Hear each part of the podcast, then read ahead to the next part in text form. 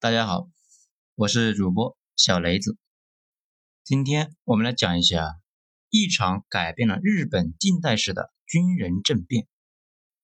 文章来自于二号头目的九编文集。我们一般说起日本，给人的感觉呢，总是这样的：一个小岛国，经历了一番彻入骨髓的思想解放运动之后，学习西方，就走上了现代国家的康庄大道。如果纯粹的宏观层面来讲，把一百多年凝聚成几分钟，那确实是脱去和服，穿上西服，航母下水，战机上天，高楼大厦和巨型公司。拔地而起，但是如果深入到细节去看，就能够发现，完全不是那么回事。真实的日本的崛起过程非常的曲折，每隔几年就要崩溃的那种。那些年频繁的资本主义危机，他们呢一个都没躲开。日本特有的矛盾也周期性的爆发，内讧一次又接一次。而且日本跟所有后发现代国家一样。不仅打劫周围的邻居，而且呢，还随时打劫自己国内的老百姓，国家 GDP 越来越高。可是日本国内的贫富分化也随即被拉到了极限，老百姓的怨气啊大到了极点。当时日本需要工业化，那也是一部血泪史，就有点像你是个县长，要带领你们奔小康，你不可能说看了几本西方经济学。在你们县城就搞自由市场经济就富了，一般得是生产点能够卖出去的东西才对。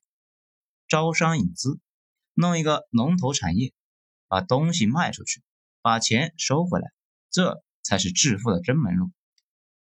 但是首先最起码需要场地，不是？还需要劳动力，还需要资源，最重要的需要初始资本，买机器，培训工人，才能够起步，对不对啊？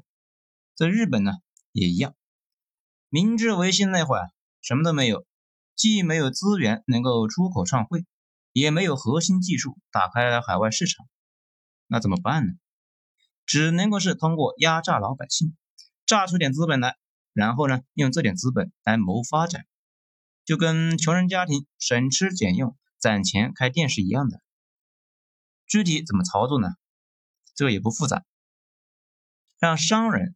去日本村里面低价收工作坊的棉布什么的，然后再以市场价卖给英国人、荷兰人，通过这种方式来慢慢的攒钱，攒够之后再去英国买织布机和纺织机，再组织农民生产棉布，再低价回收拿去卖，这么循环了几十年，有了点家底，然后呢又从英国借了高利贷，终于攒了一支海军出来。去跟呢大清对赌一次国运，也就是甲午战争，那竟然还赌赢了。之前日本电影里面有衣衫褴褛的女工正在织布，工头呢跑来说打赢了，国家拿着他们攒的钱打赢了，那说的就这么回事。再用大清交的罚款继续买军舰、买纺织机和炼铁设备，继续卖棉布升级产业，比如。日本著名的八幡制铁所，那现在叫做新日铁铸金株式会社，依旧是世界五百强。这玩意呢，就是用大清的赔偿款从德国买了全套的一个炼铁设备搞起来的，总共投资了两千万日元，相当于大清援建了日本的工业项目。那些年整体思路就是低价回收本国各种的产品，卖给欧美赚外汇。再更新机器，继续这么操作。如果看着眼熟，啊，你们一定不要惊讶。先发国家大部分呢都是战争资本主义搞奴隶大生产起家，后发国家基本都是通过压榨本国的老百姓过来的。那些年日本经济进展的很好，因为国家从中赚了钱嘛。但是主要受益的是资本家和军方，大资本家和军队成了帝国双柱。就像两根柱子一样撑着整个帝国。日本其实啊一直都是外向型的经济，也就是生产出来的东西主要不是给本国老百姓用，主要呢是卖到海外去，赚钱之后更新装备。这里的装备啊，包括工业装备和国家武备。日本是学习了全面的英国技术，既提高了生产力去做买卖，又维持着一支跟日本国力极其不相称的海军。这讲了这么多呢，大家其实应该已经猜到了，日本老百姓当时过的是什么样的生活？那真是水深火热。后来一个叫东史郎的日记出版之后，里面的内容。让人大跌眼镜。他是侵华日军，打到中国后，在日记里反复强调：“中国人吃的真好啊，日本老百姓吃的还不如华北老百姓的猪。”当时日本下层的生活啊，这状态可见一斑呢。咱们再举个例子，你们感受一下。在一九三一年，《日本农业年报》的记录，一个叫山形县的地方，全村四百六十七个少女。被卖掉了一百一十个。这个背景下，日本年轻人只有两个出路：一是去军队当兵，另一条呢是去工厂当苦力。后来日本国内人太多，只好向国外输送人口，比如向美国、巴西、东南亚、中国东北等等地方输送人口。咱们之前呢，有人说，当时日本人真的很心呐。怎么能够下决心跑到地球另一端的巴西去呢？其实啊，这个真的不需要多少决心。当时日本国内很多人连活路都没了，政府每次说要向海外输送移民的时候，大家都踊跃的报名参加呀。在这个背景之下，催生出来一条一系列的社会问题，比如军队中下层军官们不干了。这在日本当时的军队里面有个奇观，那是这样的。一个士兵收到了家里的来信，看到家里人饥寒交迫，姐妹们呢去卖淫啊这些，就会伤心不已，痛哭失声。周围的人那就问他咋啦？他说家里太惨了。其他人也都想起来了，自己还不是也一样，也悲从中来，一起哭了起来。最后往往蔓延到整个军营，最后呢，整个军营哭声阵阵。那就跟办一个集体丧礼似的。按照这个逻辑走下去，大家肯定会反思：这问题出在哪呢？到底是什么原因导致大家过得这么惨？这还有天理吗？还有王法吗？以日本农民士兵的思想觉悟，他们肯定想不出来。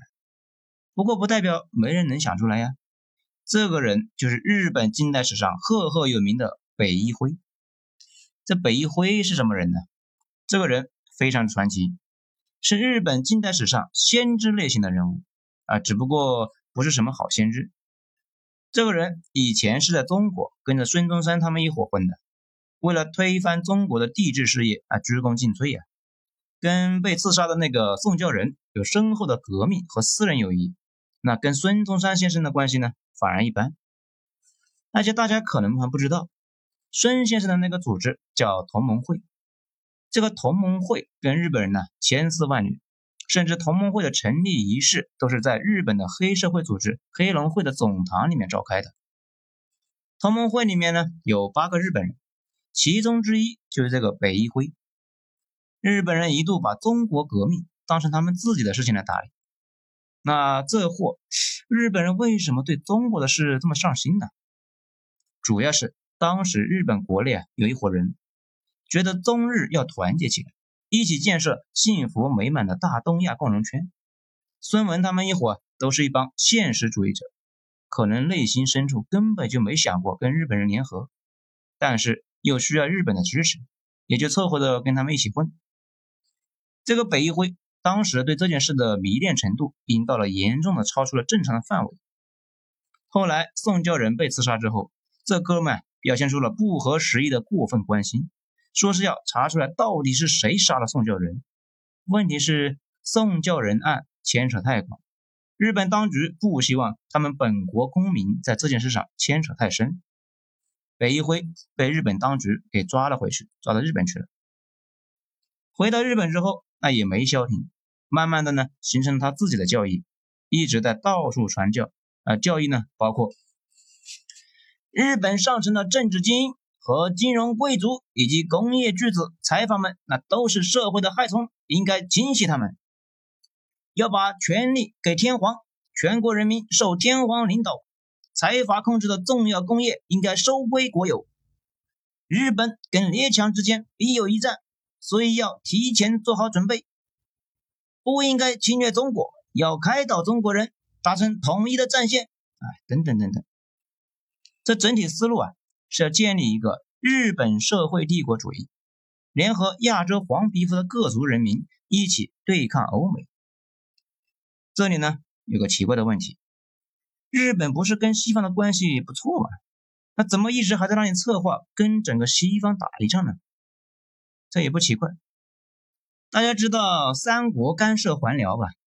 当初日本豁出去跟大清打了一仗，竟然打赢了，西方大清能割让东北，大清啊都同意割让了，俄、德、法三国啊跳出来说不行，他们不同意。还用炮舰逼迫日本放弃东三省。后来在日俄战争中，日本打败了沙俄，想从沙俄那里啊敲诈点东西出来，没想到整个西方，包括美国，都站在沙俄一边，劝日本别咄咄逼人，小心大家一起弄你。而且在一次世界大战的时候，日本趁机抢了德国的一堆领土，比如塞班岛，其中有的领土呢就是美国盯着的。在美国人眼里，南美是美国的后院，太平洋就是他家的池塘。日本在美国的池塘里面捞鱼，还能忍呢？当场就不干了，对着日本人大声嚷嚷：“要不是当时忙着打一战，不然就上门找事了。”后来，一九四四年，塞班岛还是被美国人抢走了，现在呢还站着。英国人很早呢就和日本人是同盟关系。但是，一直私下里面叫日本人叫黄皮猴，这换你你能忍呢？这些事都在日本知识分子当中埋下了种子，很快就把美国设立为头号假想敌。后来袭击珍珠港的那个三本五十六，他自己呢其实也非常喜欢美国，读过哈佛，但是政治角度对美国和西方那一点好感都没有。在海军大学读书的时候。就在沙盘推演灭了美国太平洋舰队的事，北一辉的这些说法一开始呢没人理，但是日本当时底层呢实在是太贫苦，有土壤，再加上日本当时一再爆出官员和财阀的贪腐丑闻，大家对政府和财阀那是越来越失望，慢慢的接受的人那越来越多，北一辉的那个跟邪教教头似的，聚集了一大堆的信徒。这些信徒呢，慢慢就形成了一些团伙，比如什么血盟团，口号呢，你们可以感受一下啊，杀气腾腾的，杀尽逆臣，打倒政党财阀，消灭特权阶级，建设维新的日本。那这个时候啊，就得提到大家一个耳熟能详的东西，也就是日本陆军士官学校。我国民国时期啊，一堆的将领都是出自这个学校。甚至蒋委员长一直糊弄人说啊，他也去过。不过呢，他当时去的是士官学校的正午学堂，相当于是一个预科学校，在那里啊学好日语，将来去士官学校。当时蒋在那里每天都努力的刷马，后来国内闹了起来，他也叫了几个兄弟一溜烟就跑回国了，随后就被学校给开除了。这个士官学校主要承包了日本的下层军官。这些下层军官大部分呢又信了北一辉的那一套，成了北一辉的教徒，为后来的事情埋下了伏笔。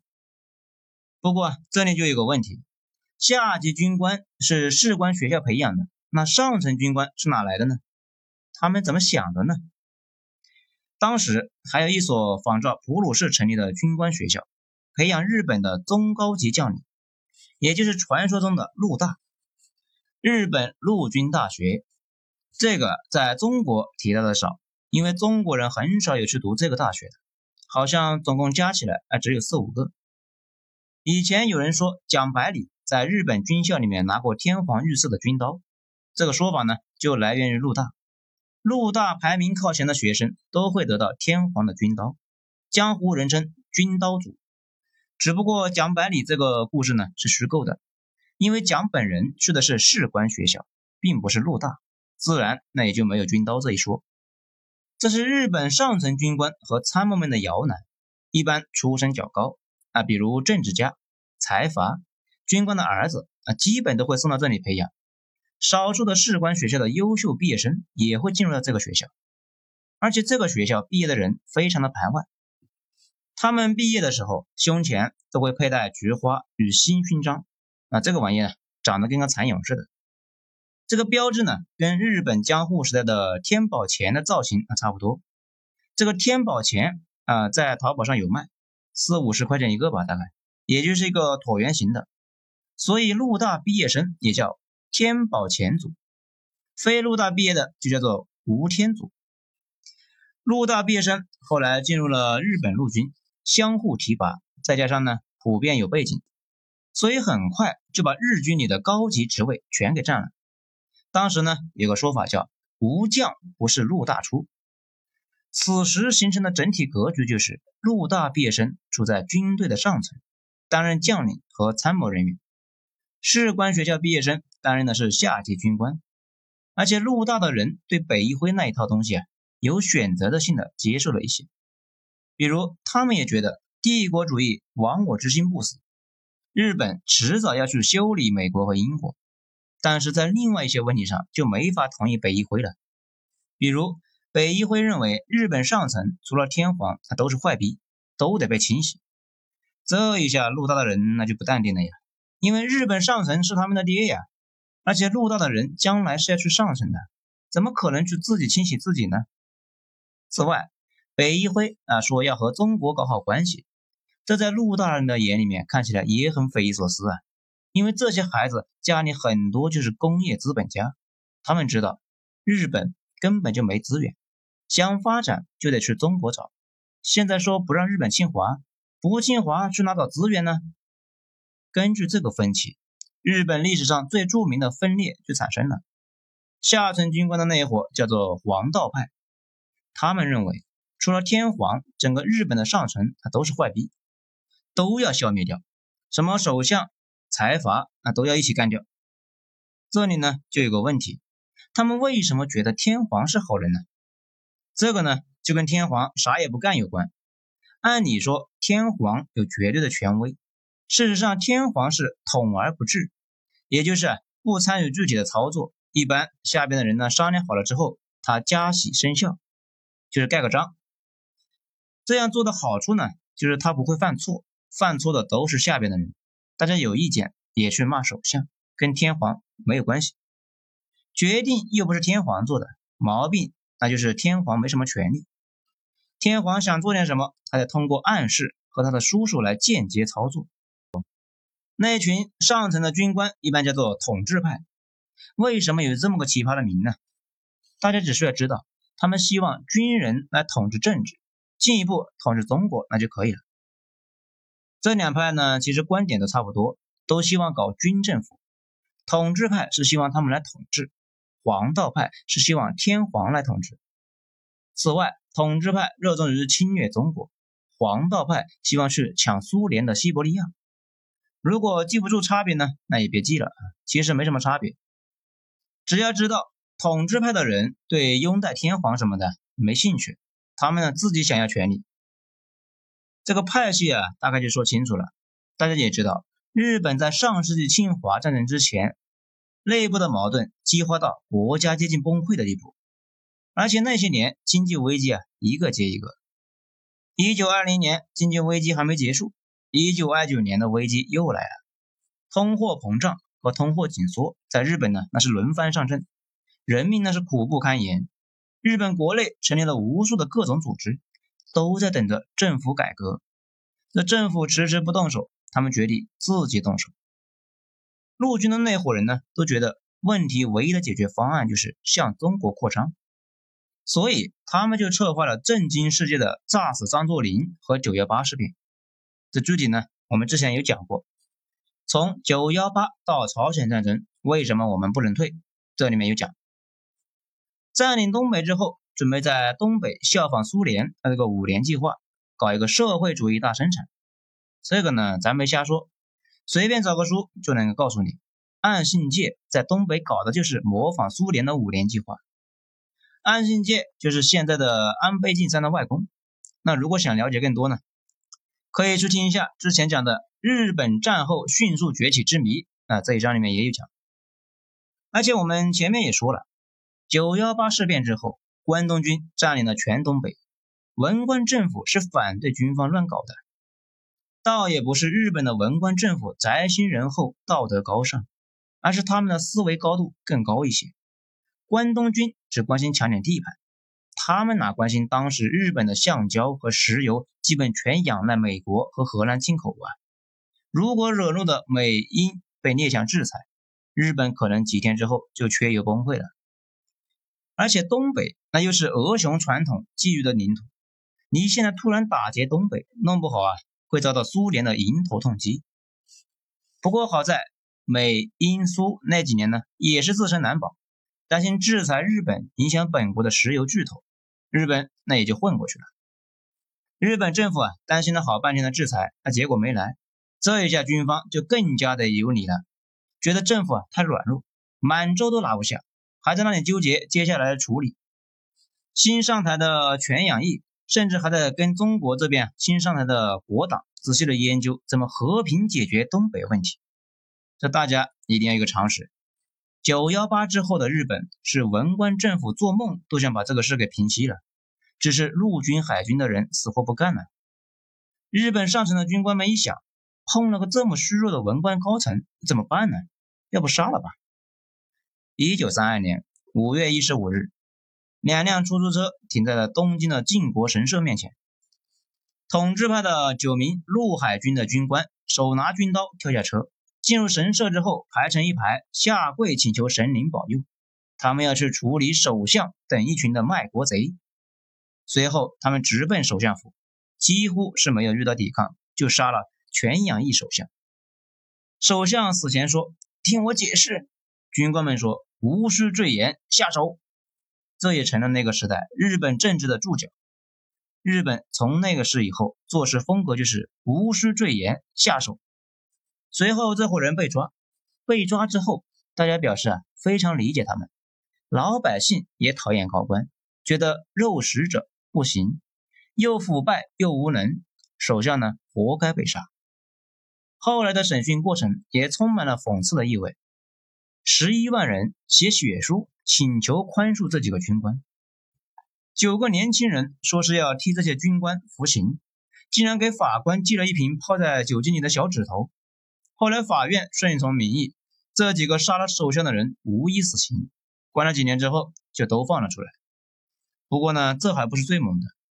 统治派毕竟目标不是消灭整个政府，他们呢只是想自己上。下层军官们呢可就不这么简单了。他们要摧毁整个政府，建立天皇直接管理的黄道乐土。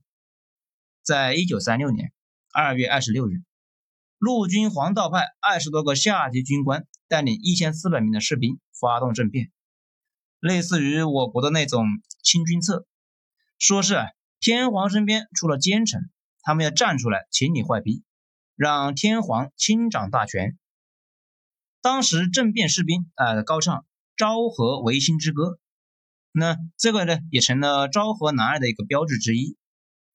政变士兵包围了首相官邸、国会大厦、陆军省、参谋部，那是一顿砍呐，当场砍死了内大臣、大藏大臣、陆军的教育总监等等的高级军官僚。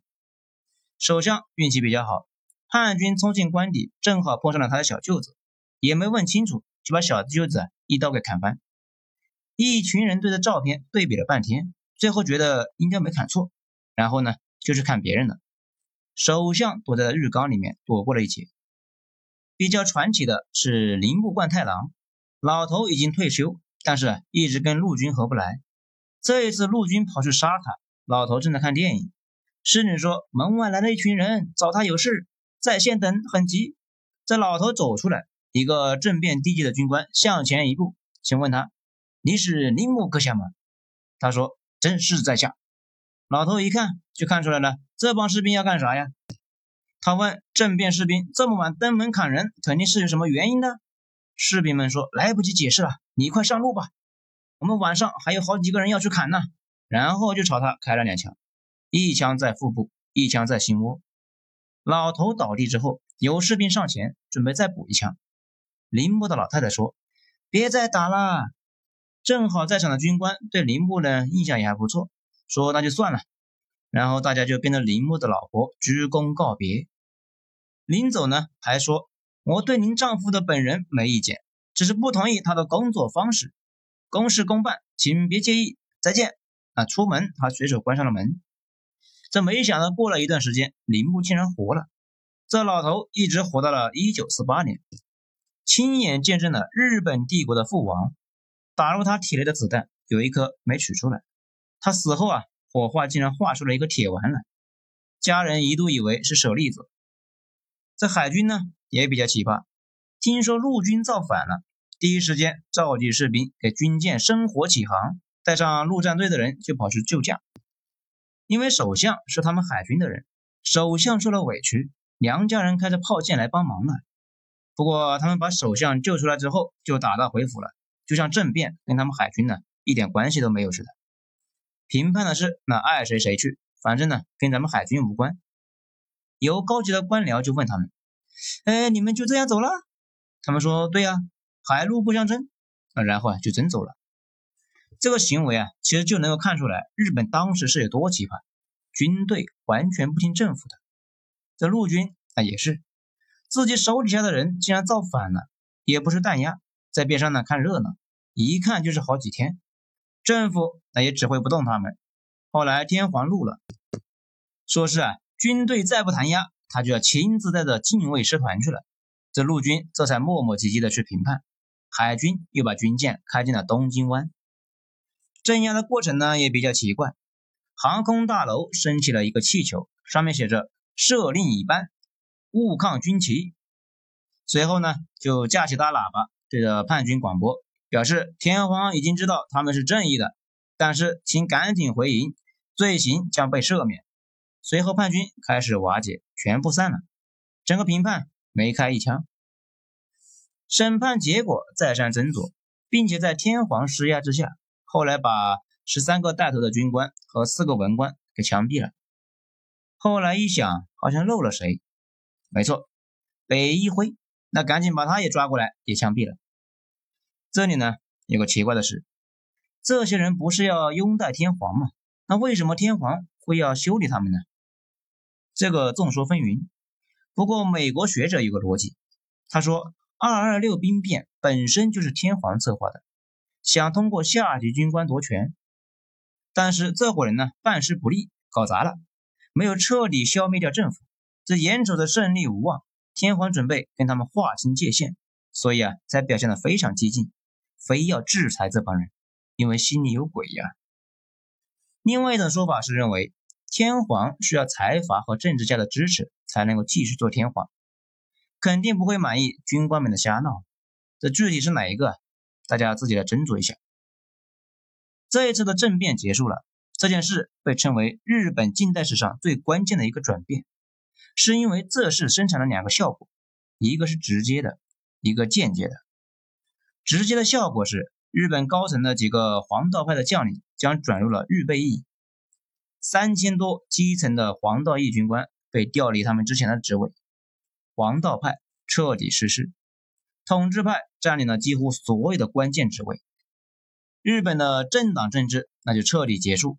到最后，统治派领袖东条英机那干脆啊自己去做首相，兼任各种要职，日本也就彻底不回头的走上了军国主义扩张的路线。天皇那也成了一个光杆司令。在二二六事变之前，天皇经常是说三道四，什么事呢都想掺和一下。在那之后，天皇几乎是没说过一句完整的话，政府那也被军队控制了。在这之前，文官政府还可以限制下军队胡作非为。在这之后，政府高层被军方控制，日本也就走上了武力扩张的不归路。间接的效果呢，是中国几乎是没法避免要被日本侵略了，因为统治派一直以来的目标就是通过中国的资源打美国和英国。最先看到这一点的呢，是苏联的间谍朱尔格，这哥们。当时在日本给苏联组建情报网，他当时主要的任务就是判断日本会不会打苏联。二二六政变的当天，他就预料到随着统治派的全面上台，日本入侵中国已经变得是不可避免。果然，一年后就发生了卢沟桥事变，日本和中国的全面战争爆发。而且后来的事也印证了此前文官政府一直的担忧，他们担心日本太过暴走，迟早会遭到美苏的暴击。果然，后来先是美英对日制裁，日本石油、钢铁断供。日本呢进攻美国的珍珠港和英国的新加坡，抢了英国和荷兰在东南亚的油田和橡胶产地。太平洋战争爆发，后来苏军把日本人在东北的六十万人全抓到西伯利亚种土豆去了。日本本土呢又被核弹给锤了一下，这才消停了下来。当然了，你可能就要问：如果没有二二六兵变，或者是兵变赢了，会发生什么呢？这个。可就真没法知道了，可能结果是一样的，但是那也不一定。黄道派骨干如果没在这次行动中悉数被剿灭，苏德战争最关键的阶段，可能苏联人都没法把东亚防日本的队伍拉到东线。大家知道，黄道派是主张打苏联的，苏联一直维持着大兵团防着日本，到了苏德战争最后的阶段，终于扛不住，把这些人拉到东线去了。大家看纪录片就能够看出来，斯大林格勒城下，苏军最终发动了铁壁合围的一百一十万生力军，绝大部分都是亚洲面孔，就是从东亚拉到欧洲的。不管咋样，反正那次事变之后的日本彻底疯了。好了，今天咱们就讲到这里，精彩下次接着继续。我是主播小雷子，谢谢大家的收听。